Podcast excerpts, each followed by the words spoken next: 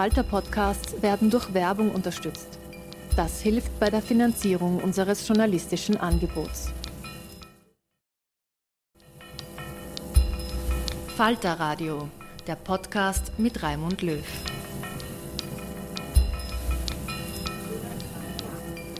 Herzlich willkommen, meine Damen und Herren, im Falter Radio. Die Sozialdemokratie tritt auf der Stelle in Europa. In mehreren Staaten gibt es Rückschläge. In Österreich kämpft die SPÖ darum, als Alternative zum rechten Lager zu punkten. Was braucht eine moderne Sozialdemokratie, fragen wir in dieser Sendung. Einen historischen Bogen zieht der Journalist Peter Michael Lingens in seinen Lebenserinnerungen, die unter dem Titel Zeitzeuge des Jahrhunderts erschienen sind wie die aktuellen Herausforderungen des 21. Jahrhunderts aufbauend auf den sozialdemokratischen Errungenschaften von früher gemeistert werden können, diskutiert Lingens mit einer Runde intellektueller Köpfe im Bruno Kreisky Forum. Es geht um die veränderte Rolle der Gewerkschaften, um die Funktion des Staates in der Wirtschaft und Europa als die entscheidende Arena gesellschaftlicher Weichenstellungen. Sie hören die Ökonomin Sonja Schneeweiß. Sie ist Europasprecherin des Bundes sozialdemokratischer Akademikerinnen und Akademiker, den Wirtschaftswissenschaftler Nikolaus Kowal. Kowal hat die aufmüpfige Sektion 8 in der SPÖ mitgegründet. Ebenfalls dabei ist Außenpolitikexperte und SPÖ-Vordenker Wolfgang Petritsch im Gespräch mit Peter Michael Lingens. Ich meine, dass die großen Erfolge der Sozialdemokratie durch die Gewerkschaften errungen wurden.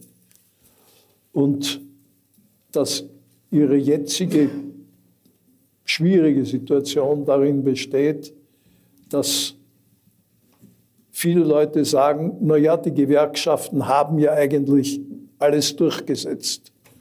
Es gibt bessere Löhne, es gibt eine Sozialversicherung, es gibt Pensionen, es gibt eine Sicherheit des Arbeitsplatzes, es gibt eine Beteiligung der, der, der Arbeitgeber an den Unternehmen und ähnliche Dinge mehr. Und es gibt eine relative Sicherheit des Arbeitsplatzes. Äh, was ich dazu zu sagen habe, ist, relativ gibt es das und es ist dabei abgebaut zu werden.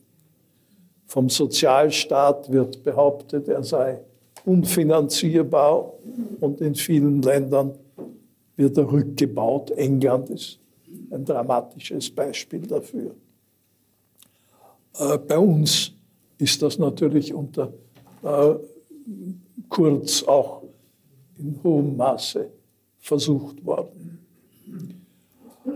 Äh, ich glaube also, dass die Sozialdemokratie sehr wohl im Moment die wichtige Aufgabe hätte, äh, diesen Rückbau zu stoppen und vor allem die Sicherheit des Arbeitsplatzes wiederherzustellen. Und da gibt es sozusagen das spezielle Problem, dass eben äh, man Arbeitsplätze, äh, Kapital kann sich überall hinbewegen. Das kann international agieren.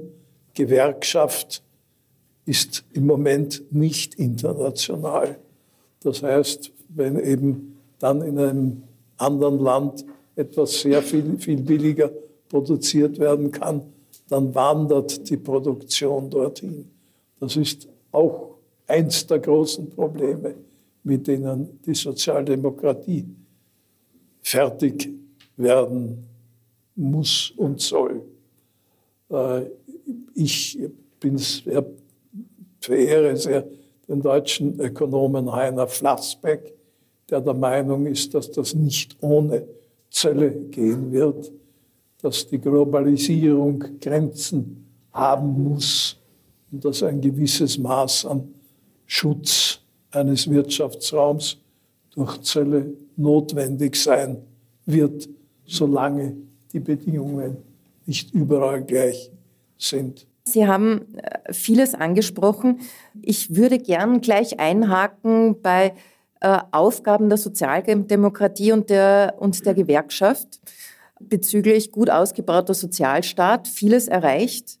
Äh, aber in den letzten Jahren gibt es neue Probleme, ein neues Prekariat, Generation Praktikum, neue Selbstständige, die wie Wirtschaftstreibende behandelt werden, de facto von den Machtverhältnissen aber absolut Einzelpersonen und Arbeitnehmer sind. Und zum Beispiel auch der Bereich der Plattformarbeit im Internet, was auch extrem ungeschützte Arbeitsverhältnisse sind. Das heißt, es geht neue Herausforderungen zu meistern, wo wir Gewerkschaften und Sozialdemokratie brauchen. Und natürlich ist es schwieriger geworden und internationaler geworden. Kapital kann sich leichter bewegen als Arbeitnehmer. Aber es gibt Ansätze und wir sind nicht chancenlos. Äh, einerseits sehe ich schon zumindest eine gewisse Tendenz der Gewerkschaften, sich zu internationalisieren. Jetzt ist ja unser Wolfgang Katze ja Präsident vom Europäischen Gewerkschaftsbund äh, geworden und das ist ein Ansatz. Und da würde ich gern auf EU-Ebene auf etwas aufmerksam machen, was, glaube ich, gar nicht so bekannt ist, wo die EU gar nicht so neoliberal ist und Ansätze weitertreibt. Und zwar als Beispiel die Mindestlohnrichtlinie. Ich weiß nicht, wer aller weiß, dass es sie gibt, die genau Gewerkschaften stärkt. An sich ist ja schon einmal der Ansatz schön, dass es europaweite Mindestlöhne geben soll, die für uns in Österreich wohl nicht schlagend werden, weil wir noch immer ein relativ hohes Lohnniveau haben. Aber das Überraschende ist. Warum wehrt sich unsere Gewerkschaft so gegen Mindestlöhne? Gegen gesetzliche Mindestlöhne, ja. äh, weil sie es aber genau gegen diese Mindestlohnrichtlinie, der revolutionäre Ansatz ist, die stellt darauf ab, dass sie dort greift, wo die Kollektivvertragsabdeckung genau. zu gering ist. Österreich hat, glaube ich, 98 Prozent. Das heißt, es gibt eine EU-Richtlinie, die ganz klar sagt, je mehr Kollektivverträge, desto besser und Gewerkschaften. Und wir greifen nur dort im Notfall ein äh, mit gesetzlichen Maßnahmen, wo das nicht der Fall ist. Das ist für mich äh, ein Hoffnungsschimmer. Äh, und einen zweiten Aspekt zum internationalen Wettbewerb, Lohnhöhen, äh, sowohl in der EU als auch global. Äh, der Schlüssel dazu ist für mich, wenn wir einigermaßen hohe Löhne haben wollen, ähm, die Produktivität. Und das heißt einerseits Bildung und als zweites technischer Fortschritt, weil es kommt für den Wettbewerb ja nicht auf die Lohnkosten, sondern auf die Lohnstückkosten an. Wenn wir es schaffen, durch geschickte Technologie da wettbewerbsfähig zu sein, äh, können wir auch höhere Löhne verhandeln. Und deshalb ist es für mich in jeder Politik auch wichtig, den technischen Fortschritt zu fördern unterstütze das vollständig, was du sagst. Und ich möchte darauf aufmerksam machen, dass ähm, Zölle sind ein protektionistisches Mittel, mit dem ein Staat versucht, auf Kosten der anderen in irgendeiner Art und Weise seinen eigenen Vorteil zu erhöhen. Das ist ein Trumpsches Instrument. Und ähm, aus meiner Perspektive ist äh, ein Zoll jetzt kein Instrument, das eine, äh, einen Sozialdemokraten ein intelligentes und nachhaltiges Instrumentarium ist. Ähm, wesentlich geschickter sind Regulierungen. Und ähm, wir haben vorher schon darüber gesprochen, dass es sehr, auf sehr erfreulicher Weise auf europäischer Ebene die Idee gibt, entsprechende Regulierungen einzuführen. Und eine der revolutionärsten, ähm, klingt technisch, ist aber revolutionär, ist das sogenannte Lieferkettengesetz, weil dabei die Überlegung ist, dass die Importeure von sei es Vorleistungen, sei es Endprodukte, ähm, genau dafür zuständig sind, dass sie schauen, wo Stück für Stück, Komponente, Komponente dieses Gutes, das sie hier verkaufen, herkommt. Das heißt, die gesamte Lieferkette bis hin zur Kobaltmine in, ähm, in, in Nigeria. Ähm, und dieses Lieferkettengesetz, ähm, das jetzt gerade auf EU-Ebene verhandelt wird, das soll die Unternehmen in die Pflicht nehmen, dass sie schauen, ob ihre Importe unter sauberen Bedingungen hergestellt wurden oder nicht. Und damit geht es nicht unbedingt darum, dass wir jemandem anderen etwas wegnehmen, sondern da geht es darum, dass wir die Wirtschaft in die Pflicht, also anderen Staaten was wegnehmen, sondern dass wir die Wirtschaft in die Pflicht nehmen, dass sie versucht, gewisse Grundregeln wie gewerkschaftliche Mindestrechte oder so viel Arbeitsschutz, dass zumindest eine Fabrik in Bangladesch mit 70 Textilarbeiterinnen nicht abbrennt ja, ähm, oder gewisse ähm, Mindestlöhne oder ökologische Mindeststandards einzuhalten. Und ich denke, dass sozusagen dieses, dass, dass es wirklich eine revolutionäre Idee ist, weil die Europäische Union als riesiger Außenhandelsakteur, also Sie müssen sich vorstellen, selbst heute wo wir hier sitzen, ist die EU immer noch die größte Handelsmacht der Welt vor China. Wir sind der größte Exporteur von Gütern und Dienstleistungen vor China. Wir sind natürlich auch entsprechend großer Importeur. Und mit diesem enormen Hebel und mit dieser Power kannst du nicht nur Standards setzen, sondern du kannst eben auch sozusagen über ein Lieferkettengesetz ähm, unglaubliche Veränderungen in, in der Welthandelsdynamik herbeiführen. Eine Frage. Ist aber nicht trotzdem die Möglichkeit, dieses Gesetz einzuhalten, zwingt die nicht doch dazu, Produkte, die es nicht einhalten, mit irgendeiner Strafe zu belegen, die eine Art von Zoll. So, und das ist jetzt natürlich die Frage. Ja? Also jetzt ist, es, jetzt ist die Frage, ähm, suche such ich mir einen anderen Importeur, wenn der Importeur nicht in der Lage ist, ähm, ist äh, oder, äh, nehmen wir an, ich habe Kinderarbeit festgestellt bei einem Importeur. So, jetzt kann ich den verwarnen und schauen, dass der das nicht mehr macht.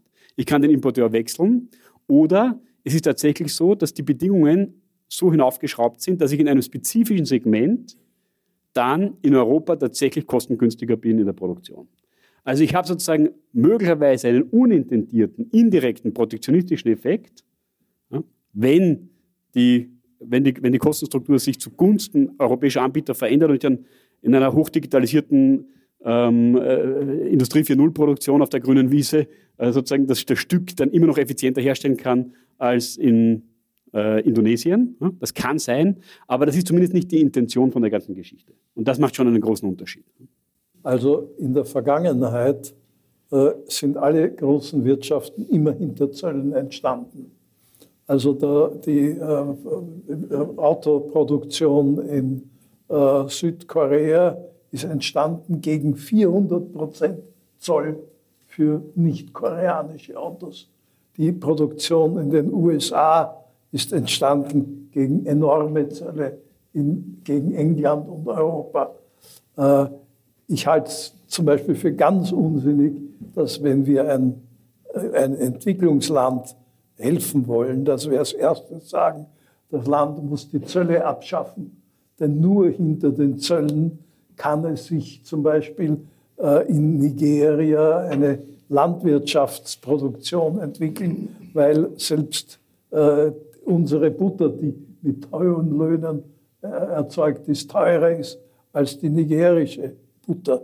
Das heißt, ich meine, dass man ohne Zölle kein Instrument in der Hand hat, um äh, das zu erreichen. Sie werden immer, äh, wenn, wenn mit Kinderarbeit dort billiger produziert wird, dann wird auf irgendeinem Umweg diese Ware hierher kommen.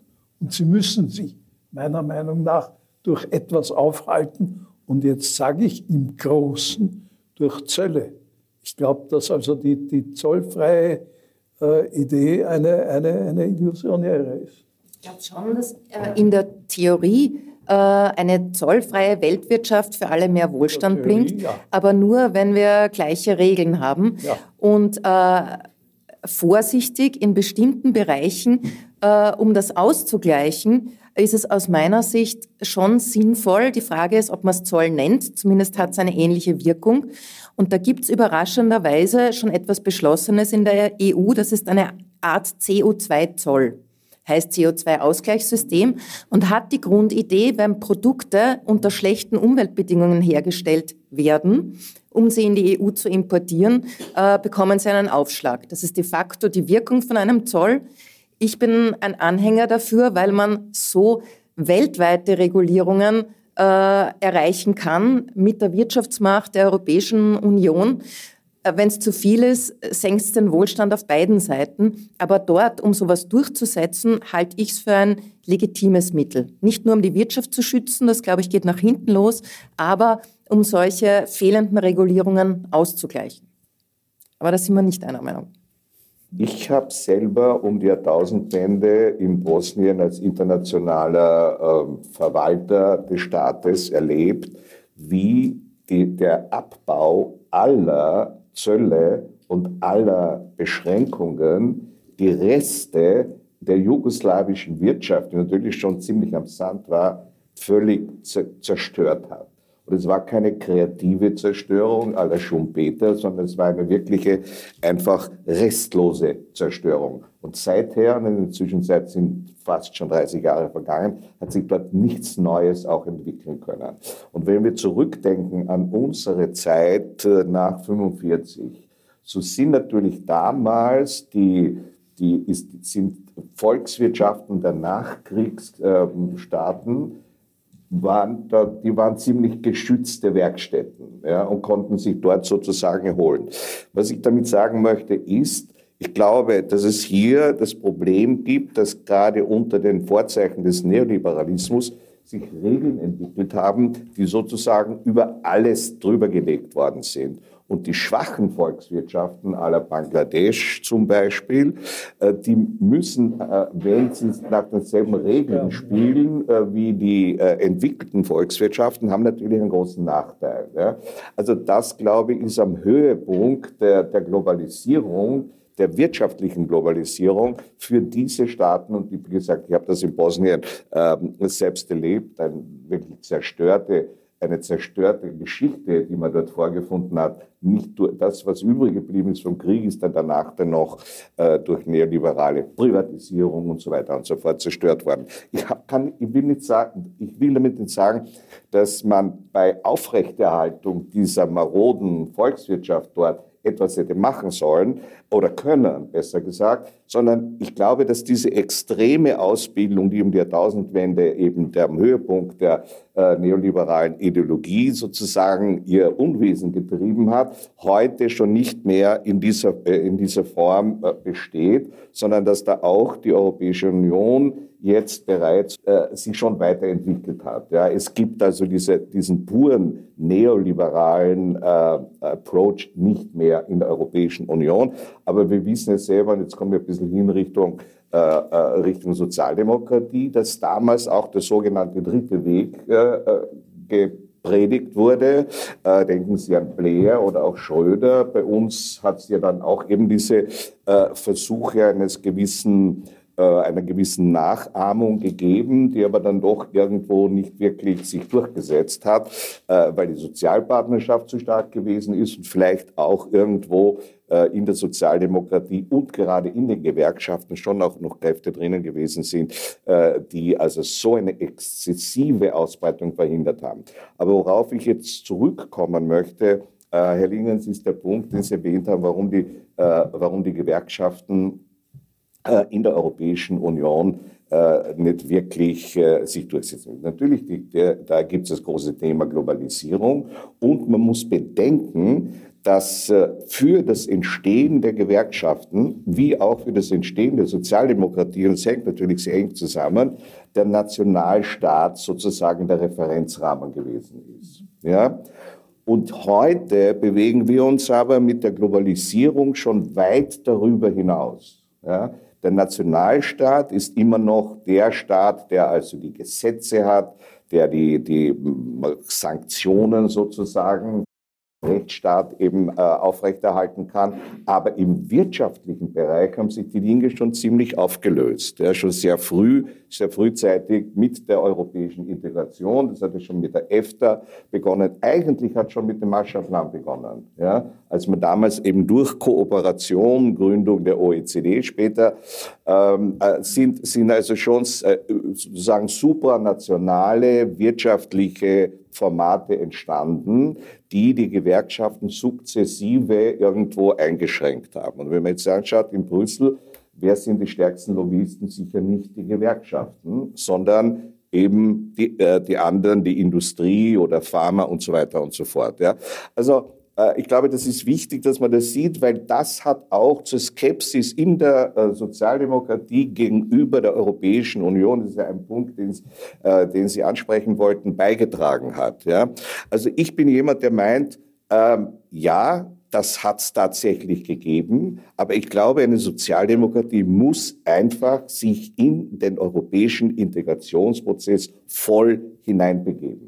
Nur dann, sozusagen ein bisschen eine Erinnerung an unsere 68er Marsch durch die Institutionen, muss man schauen, wie man im Rahmen dieses europäischen Modells, und es gibt nur dieses eine der Europäischen Union, hier sich aktiv einbringt und die Regeln entsprechend auch nach den Vorstellungen der Sozialdemokratie und der Gewerkschaften äh, zu vereinigen. Wie wird das gehen? Das wird nur möglich sein, indem wir zum Beispiel die Wahlen, im nächsten Jahr gibt es wieder Wahlen, wiederum wird nur abgestimmt in den 27 Mitgliedstaaten, die dann hingehen und was vertreten die dann? Die vertreten wiederum nicht wirklich, sind auch nicht legitimiert, die gesamte Europäische Union sozusagen zu vertreten, sondern vertreten halt Österreich und die anderen Staaten. Und man muss ja noch dazu sagen, das Europäische Parlament ist ja in Wirklichkeit etwas, was eigentlich schon ziemlich gut für die Integration funktioniert. Viel besser und der eigentliche Hemmschuh ist ja der Europäische Rat.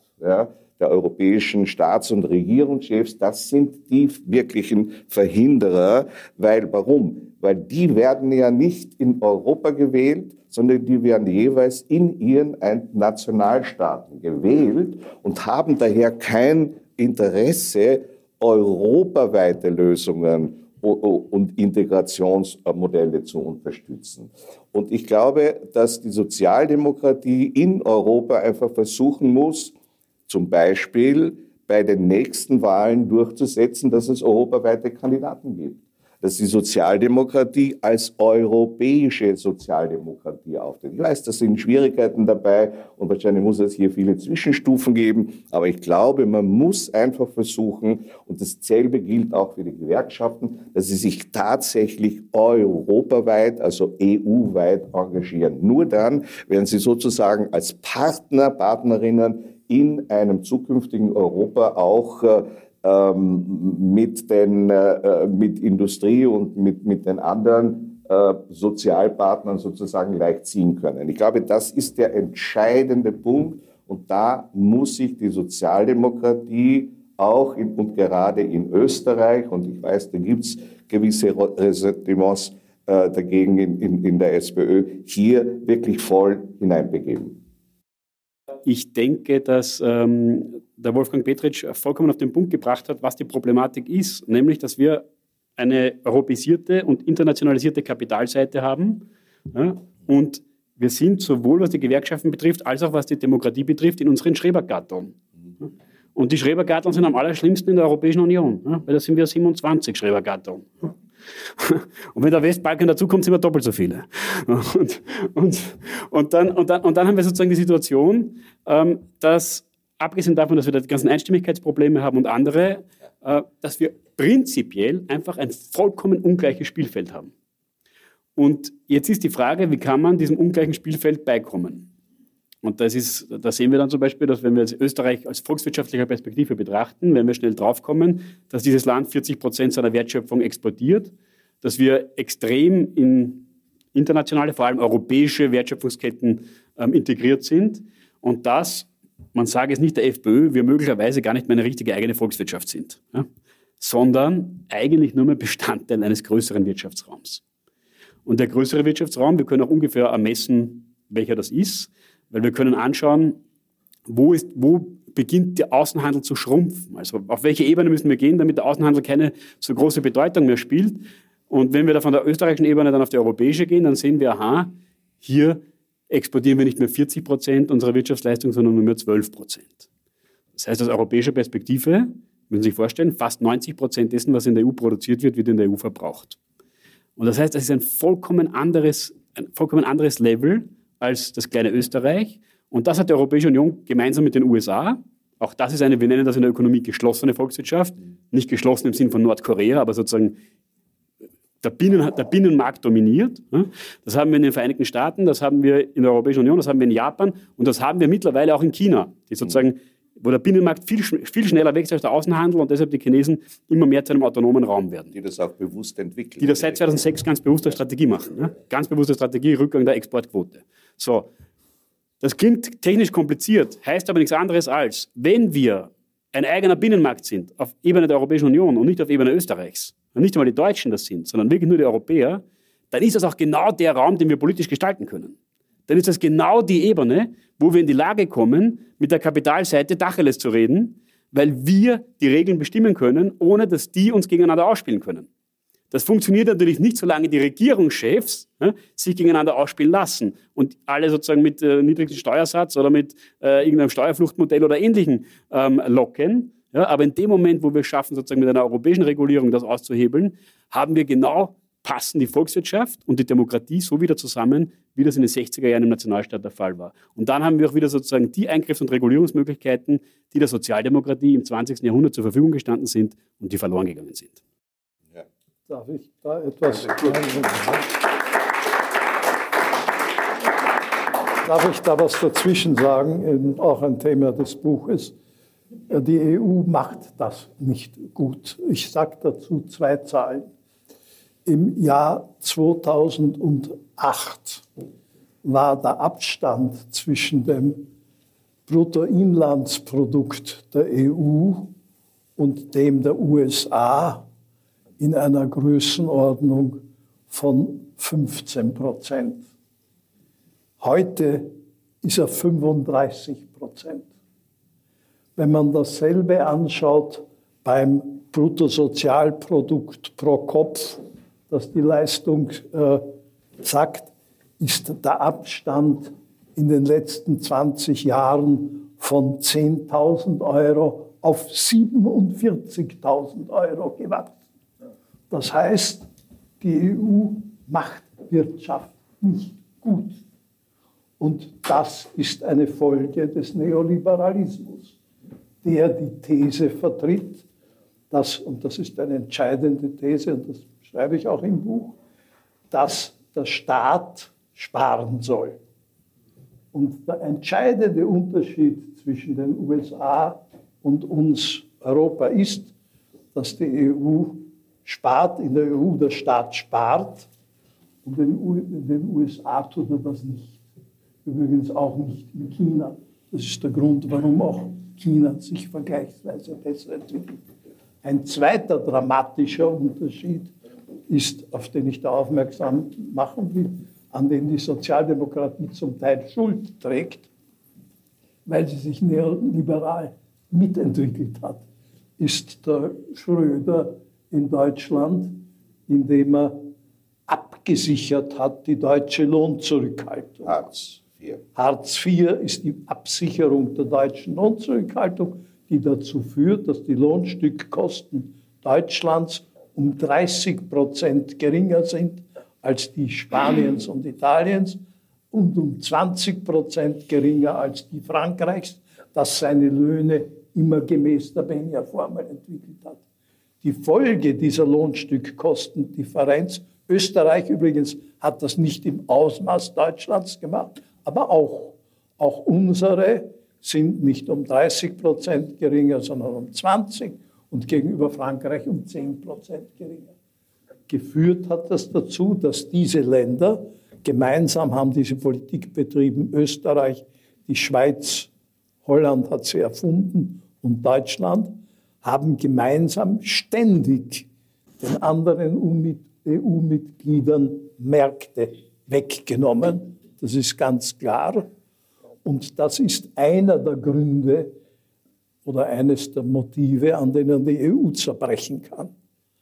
Schröder hat, wie gesagt, diese Politik abgesichert durch Hartz IV. Und ich glaube, auch dazu muss die Sozialdemokratie sich was einfallen lassen.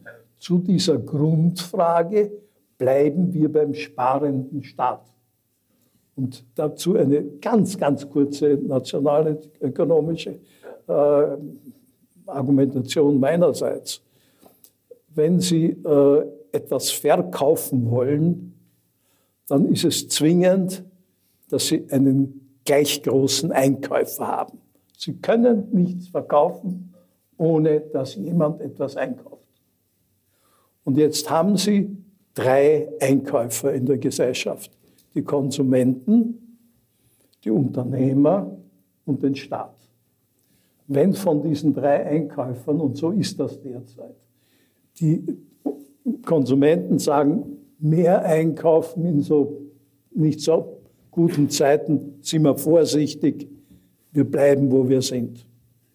Wenn dann gleichzeitig der Staat sagt, und das sagt er im Neoliberalismus, und das sagt, hat er die EU uns vorgeschrieben, sagt, wir sparen, dann bitte gibt es für die Unternehmer, wären die Unternehmer schwachsinnig, wenn sie mehr kauften, um zu produzieren, weil sie sich sagen müssen, der Staat kauft es uns nicht ab und die Bevölkerung kauft es uns auch nicht ab. Das heißt, solange wir diese Politik haben und die eine Vorschrift der EU ist, wir müssen das eigentlich in unserer Verfassung verankern, solange können wir uns wirtschaftlich nicht entwickeln, weil solange der Staat nicht auch als Einkäufer auftritt, solange kann die Industrie nicht mehr verkaufen und mehr verkaufen der Industrie, das ist das, was man Wirtschaftswachstum nennt. Ich sage jetzt nur mal zur Hetz, äh, zum Hannes Androsch. Der Hannes Androsch hat, also wir haben, der Kurz hat gefeiert das Nulldefizit. Staat hat besonders wenig eingekauft, er hat nicht einmal ein geringes Defizit gemacht. Und dem Hannes Androsch haben wir ständig Defizite gemacht. Und nie ist es uns so gut gegangen wie in dieser Zeit, weil in Wirklichkeit das Defizitmachen des Staates sehr vernünftig ist. Ich möchte das ein bisschen zurückholen auf die Ebene der, was kann heute Sozialdemokratie oder Sozialdemokratische Partei Österreichs machen. Es ist natürlich klar, dass die am Höhepunkt der Griechenland-Krise die Idee vorhanden war, die neoliberale, man kann sich sozusagen aus der Krise heraussparen. Ja, und das ist natürlich krachend daneben gegangen. Und das Beispiel Griechenland steht ja für äh, äh, diese katastrophale äh, Geschichte. Aber da stellt sich natürlich die Frage jetzt, was ist die Rolle des Staates für die Sozialdemokratie und wie ist das Verhältnis zwischen Staat und Privat? Ich glaube, das sind wichtige Überlegungen, die zum Teil schon angeklungen sind mit der ist der Staat jetzt, kann der, soll der als Unternehmer arbeiten? Das ist offensichtlich nicht mehr der Fall aber der Staat tritt auf als Regulator. Ja? Nur äh, muss man, wenn ich Staat sage, immer die Europäische Union mitdenken. Denn weit über 70 Prozent dessen, womit wir heute uns beschäftigen, tagtäglich sozusagen, wird bereits in Brüssel bestimmt. Äh, und zwar nicht von Brüssel, sondern mit uns natürlich in Brüssel.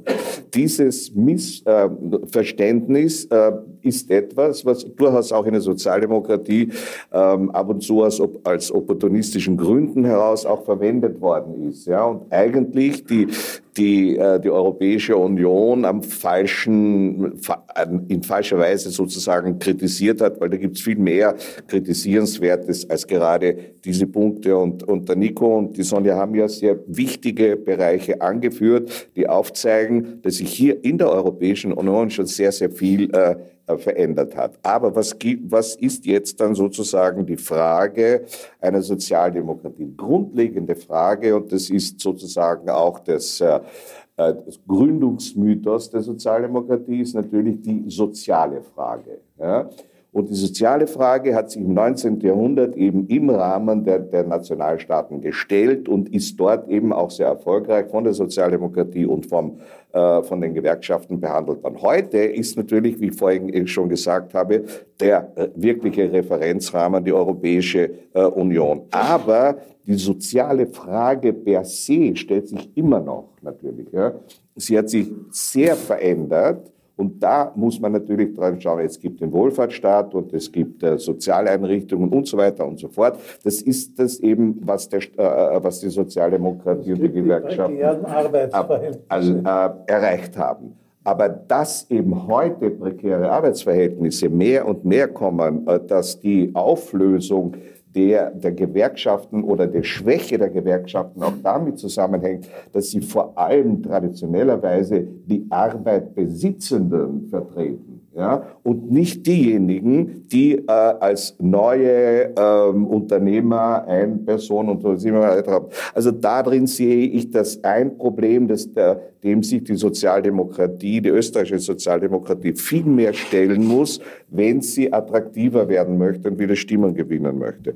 Und ich meine auch, dass, äh, äh dass die Rolle des Staates sozusagen äh, muss für die Sozialdemokratie auch neu bestimmt werden. Ist irgendwo die mit, gerade mit der äh, Pandemie hat man ja irgendwo den, die Rückkehr des Staates auch äh, wenn, wenn man bedenkt, dass wir jetzt eine ÖVP-Regierung haben, die links und rechts Geld ausgegeben hat. Ja, wenn das eine sozialdemokratische Regierung gemacht hätte, die wäre also durch Himmel und ich weiß nicht wohin geschossen worden. Ne? Sehr interessant, wie sich hier etwas aufgrund der Notwendigkeiten verändert hat. Und ich will damit nicht behaupten, dass alle Gelder, die ausgegeben worden sind, auch korrekt und richtig und so weiter. Da hätten wir viel besser natürlich äh, agieren können. Aber die Frage stellt sich, wie definieren wir heute im 21. Jahrhundert als Sozialdemokratie die sogenannten Public Goods?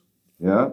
Was, was gehört dazu? Die Infrastruktur, eine soziale Einrichtungen etc. etc. Aber ich glaube, die zentrale Frage wird sein, wie stellen wir uns der wirklichen Herausforderung, das ist natürlich der Klimawandel ja, der ganz entscheidend ist. Und da gibt es von der Sozialdemokratie her, gerade in Österreich, nicht wirklich äh, ähm, eine, äh, wie soll ich sagen, eine, eine proaktive, ein proaktives Vorgehen. Ja, wenn man zum Beispiel sagt, 100 äh, auf der Autobahn fahren und es gibt sofort einen Wirbel von überall her und sagt, seid ihr wahnsinnig? Und niemand sagt denn, okay, du bist halt dann fünf Minuten äh, später in Linz und im Übrigen gibt es ohnehin auf den meisten Autobahnen schon Strecken, die ohnehin nur 100 sind. Ja? Oder in der Stadt, ja? dass man im Durchschnitt nicht mehr als 30 fahren kann, weil die Situation eine solche ist. Ja? Also da fehlt mir auch der Mut, einfach das anzusprechen. Und ich glaube, das muss einfach passieren, äh, wenn man die Sozialdemokratie hier wieder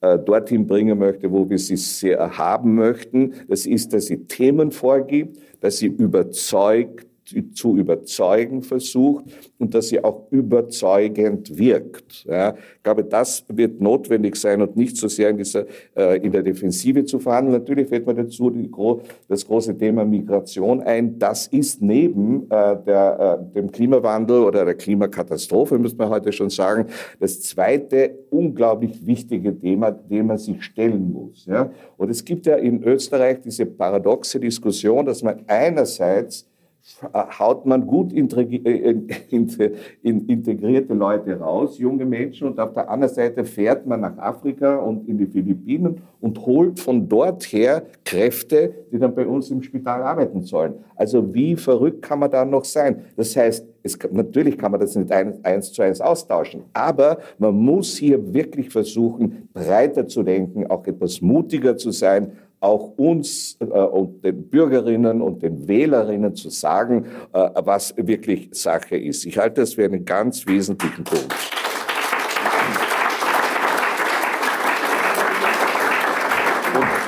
Und, und, und wenn ich zum Abschluss meiner Wortmeldung äh, noch sagen darf, es muss natürlich auch am Selbstverständnis der Sozialdemokratie gearbeitet werden. Ja? Ich glaube, dass hier sehr vieles fehlt. Ich habe schon, ich habe das schon erwähnt und, und Herr Reger, Sie haben das ja vorhin gesagt. Die Sozialdemokratie war eine Kultur- und Bildungsbewegung. Ja? Und davon ist, fürchte ich, ziemlich wenig vorhanden. Sie haben Hannes Androsch genannt. Ich erinnere mich noch, wenn der große Hannes Androsch es nicht zusammenbringt, in einem Bildungsvolksbegehren mehr als diese mickrigen, ich weiß nicht, 100.000 äh, Unterstützer zusammen, zeigt das die Ignoranz, die bei uns vorherrscht. Ja, wir haben eines der reaktionärsten Bildungssysteme in der ganzen Europäischen Union und oft auch darüber hinaus. Also diese Idee, dass die Sozialdemokratie eine Bildungseinrichtung ist, ich glaube, das muss viel stärker herauskommen und ich meine auch, dass man versuchen muss, die, den Begriff des Wachstums auch einmal zu kritisch zu hinterfragen. Denn der Kapitalismus ist ganz klar verbunden mit dem Begriff Wachstum. Aber wir sehen die Grenzen des Wachstums nicht erst seit 1972, sondern damals hat im Übrigen Bruno Kreisky in Salzburg eine Veranstaltung mit dem Aurelio Becce gemacht, der der erste Präsident des Club of Rome gewesen ist. Also es gibt ja auch die Möglichkeit in der Politik, sich Ideen von irgendwo herzuholen und zu versuchen, damit zu punkten. Ich möchte hier Schluss machen und möchte noch eine Phrase in Erinnerung rufen, für die einer der, äh, der Parteichefs geprügelt worden ist. Das ist der Gusenbauer, der einmal von einer solidarischen Hochleistungsgesellschaft gesprochen hat. Ich würde sagen, man kann hoch weglassen, aber Leistung sollte man sagen. Die findet sie im Übrigen auch wieder in dem sogenannten Plan A von Christian Kern. Ich meine, dass wir Sozialdemokraten hier viel offensiver und viel äh, optimistischer auch daran heran, herantreten sollen, dass eben Leistung, dass Anerkennung, dass Arbeit etwas ist, wofür man auch brennen kann. Ja? Und ich bin damit nicht der Meinung, dass man die vielen wirklich harten Jobs, die eh schon zumeist von jenen gemacht werden, die in Österreich nicht wählen dürfen, ja? Aber ich bin der Meinung, trotzdem der Meinung, dass man hier, ohne naiv zu sein, viel stärker diese Aspekte als Sozialdemokratie in Zukunft betonen sollte. Was Konsens ist, dass, wenn man politisch wirken will, sozialdemokratisch, äh, national äh, wir nicht mehr weiterkommen oder nicht so weit und die europäische Ebene äh, die Ebene ist, wo wir agieren müssen. Und aus meiner persönlichen Sicht, meine letzten 15, 20 Jahren in der SPÖ, ist die Sozialdemokratie viel europäischer geworden vom Bewusstsein. Wo ich vor 15 Jahren Europagruppe im BSA gründen, war man so ein bisschen die Minderheit und die Outlaws, die sich damit beschäftigen. Und aus meiner Sicht ist das in der EU Entscheidungen getroffen werden, in der Mitte der Sozialdemokratie angekommen. Und nach, aus meiner Sicht sieht das auch der Andi, Andi Babler so. Und äh, der europäische Green Deal ist sicher nicht neoliberal. Das ist alles erkämpft worden und das ist in Gefahr. Nächstes Jahr EU-Wahlen. Wenn dann äh, Konservative und Rechte eine große Mehrheit haben, kommt von der Ebene nichts mehr. Und genau dort müssen wir uns jetzt reinhauen, weil sonst ist es aus mit sozialdemokratischen oder einfach sozialem Gestalten in der Europäischen Union. Und das wird oft nicht gesehen. Und die Gefahr sehe ich. Und das ist für mich was, wofür wir uns jetzt äh, einsetzen müssen, weil genau dort wird es entschieden. Und wir sollten Teil sein davon. Ich stimme absolut zu. Ähm, ich glaube, dass ich bin nicht ganz so optimistisch wie du, Sonja, was sozusagen die Rezeption der Europäischen Union in der österreichischen Sozialdemokratie betrifft. Ich habe schon den Eindruck, dass man sich noch immer gerne einigelt in 1985, ne? ähm, so bevor die Welt so unübersichtlich geworden ist. als, der, als, der, Kalte Krieg, als der Kalte Krieg noch war, als, äh, als, die, als, als die Mauer noch gestanden ist, ähm, als Österreich noch eindeutig eine Nation war, ähm, als das Nationalbewusstsein seinen Höhepunkt erreicht übrigens. Ja. Das ist seit, seit, seit, damals wieder abgenommen, äh, das, das österreichische Nationalbewusstsein. Ähm, als, Cordoba noch nicht, als Cordoba noch nicht so lange her war, ja, ähm, als der Austropop, als der Austropop einige Höhepunkte feierte. Ich, ich finde auch vielleicht kein Zufall, dass die 80er Jahre sozusagen der Höhepunkt, Höhepunkt des Austropops sind. Und ich habe manchmal den Verdacht, ähm, dass erhebliche Teile der österreichischen Arbeiterbewegung und Sozialdemokratie da irgendwann einmal die Klappe zugemacht haben. Ja, in dem Zeitraum. Und das. Und die wollen wir jetzt wieder öffnen. Ja, aber das betrifft ganz viele Themen. Und das betrifft ganz viele Themen, die, also alle Themen, die damals Konsens waren, das geht. Wohlfahrtsstaat und so weiter, da sind wir uns alle einig. Ja. Alle Themen, die seit damals dazugekommen sind. Ähm, Verkehr, Ökologie, Migration, ähm, äh, äh, Feminismus und einige andere, die sind, ähm, die sind ähm, umstritten. Die sind, da gibt es keinen Konsens. Die sind sozusagen, da gibt es völlig unterschiedliche Auffassungen dazu, die, die, die sind nicht angekommen. Und ich glaube, die von dir genannte ökologische Frage, Wolfgang, da bin ich ja hundertprozentig deiner Meinung, ist die mit Abstand wichtigste. Die muss man in irgendeiner Weise ähm, mit, der, mit der Sozialdemokratie versöhnen, was nicht, ein, was nicht einfach ist, was die schwierigste aller Fragen ist, weil es dabei um die Änderung von Gewohnheiten geht. Ja? Weil man den Leuten sagen muss, wir können versuchen, insgesamt deine Lebensqualität zu verbessern, aber das Leben wird dann wahrscheinlich ziemlich anders ausschauen oder zumindest teilweise anders ausschauen. Und das ist etwas, was, äh, was vielen Leuten Angst macht.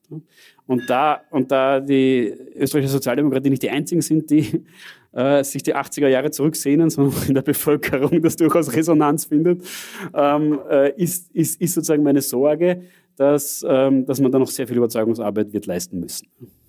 Das gehen wir jetzt an.